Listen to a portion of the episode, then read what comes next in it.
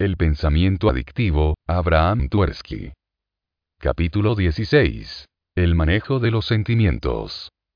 Los adictos pueden tener grandes problemas con sus sentimientos. Los negativos, como la ira, la envidia, la culpa y el odio, no son los únicos difíciles de manejar. Aun cuando algunos sentimientos positivos, por ejemplo el amor, la admiración y el orgullo, pueden desconcertar al adicto, algunas veces lo harán aún más cuando ya ha dejado de consumir sustancias químicas. Las emociones son fuerzas motivantes. Es lo que nos impulsa, al igual que el motor de un automóvil. Pensemos en una situación en la que el conductor tiene miedo de manejar automóvil. Tal vez está detrás del volante de un coche de carreras que genera tanta potencia y alta velocidad que no puede mantener el control. O bien cree que los frenos están fallando o que el mecanismo de la dirección está funcionando mal. Cualquiera que sea la razón, será muy reacio a sentarse detrás del volante, por temor de perder el control y tener un accidente. Cuando la gente teme sus emociones puede que estén sucediendo dos cosas. 1 son tan intensas que las siente incontrolables, o dos. Siente que es incapaz de manejar emociones con una intensidad normal. Duda de la confiabilidad de sus frenos y de su mecanismo de dirección. En tanto que algunas personas dependientes de sustancias químicas consumen alcohol u otras drogas para estimularse, otras recurren a las sustancias químicas para sentirse normales. Los fármacos que alteran el estado de humor son esencialmente anestésicos emocionales aturden los sentimientos. Cuando las personas dejan de consumir sustancias químicas, las emociones antes entorpecidas se sentirán agudamente. La depresión. La depresión es uno de los sentimientos más dolorosos que el adicto puede haber anestesiado con alcohol u otras drogas. No sorprende que la persona recién abstemía pueda sentirse deprimida. La abstinencia desenmascara los sentimientos previos de depresión. Y la claridad de la mente subsecuente a la abstinencia permite que la persona perciba los estragos que el alcohol y las demás drogas hicieron en su familia, su trabajo, su condición económica y su salud física. La alegría de una quemadura de cigarrillo.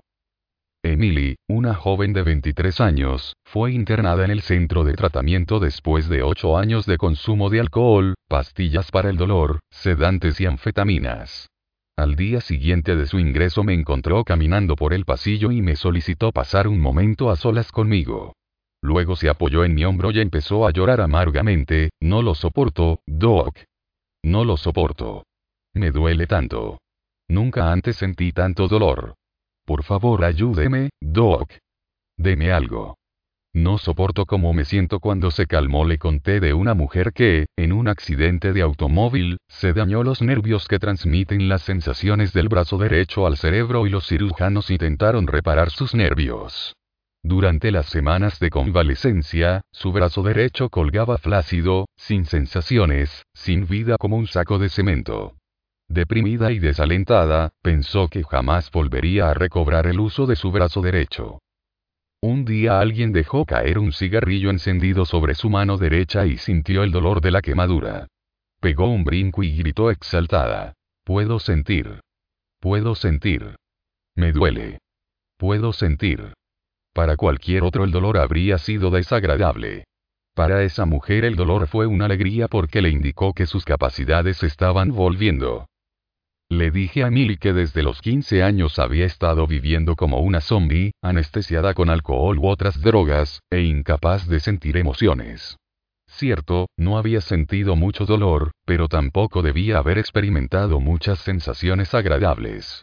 Ahora que había dejado las drogas, podía sentir de nuevo el dolor y la alegría de la vida. Los adictos que empiezan a recuperarse pueden experimentar ansiedad y pánico cuando se les enfrenta a los nuevos sentimientos que nunca aprendieron a manejar. Es posible que crean que estar enojado es sentirse homicida, que amar equivale a absorber a alguien, que odiar es alienar al mundo entero, y así sucesivamente. Confrontar esos sentimientos es un reto formidable. Al principio de la recuperación algunas personas temen no poder controlar un sentimiento específico no sabiendo cómo aislar o manejar dicho sentimiento, simplemente cierran todo su aparato de sensaciones. El surgimiento de las emociones. Un adicto recién abstemio está ahora sujeto a muchos sentimientos que quedaban anestesiados por las sustancias químicas. La reacción inicial puede ser una especie de aturdimiento, similar al de apagar la válvula maestra, un no sentir nada. En esos casos los miembros de la familia se preocuparán de que su ser amado se haya transformado en un zombie. Otros adictos empezarán a expresarse de una manera que su familia y amigos nunca vieron antes, y que puede asustarlos. Aprender a manejar las emociones lleva tiempo, y si los miembros de la familia se sienten a disgusto con la conducta de la persona que inicia una recuperación, considerarán que era más fácil vivir con el adicto antes de su sobriedad.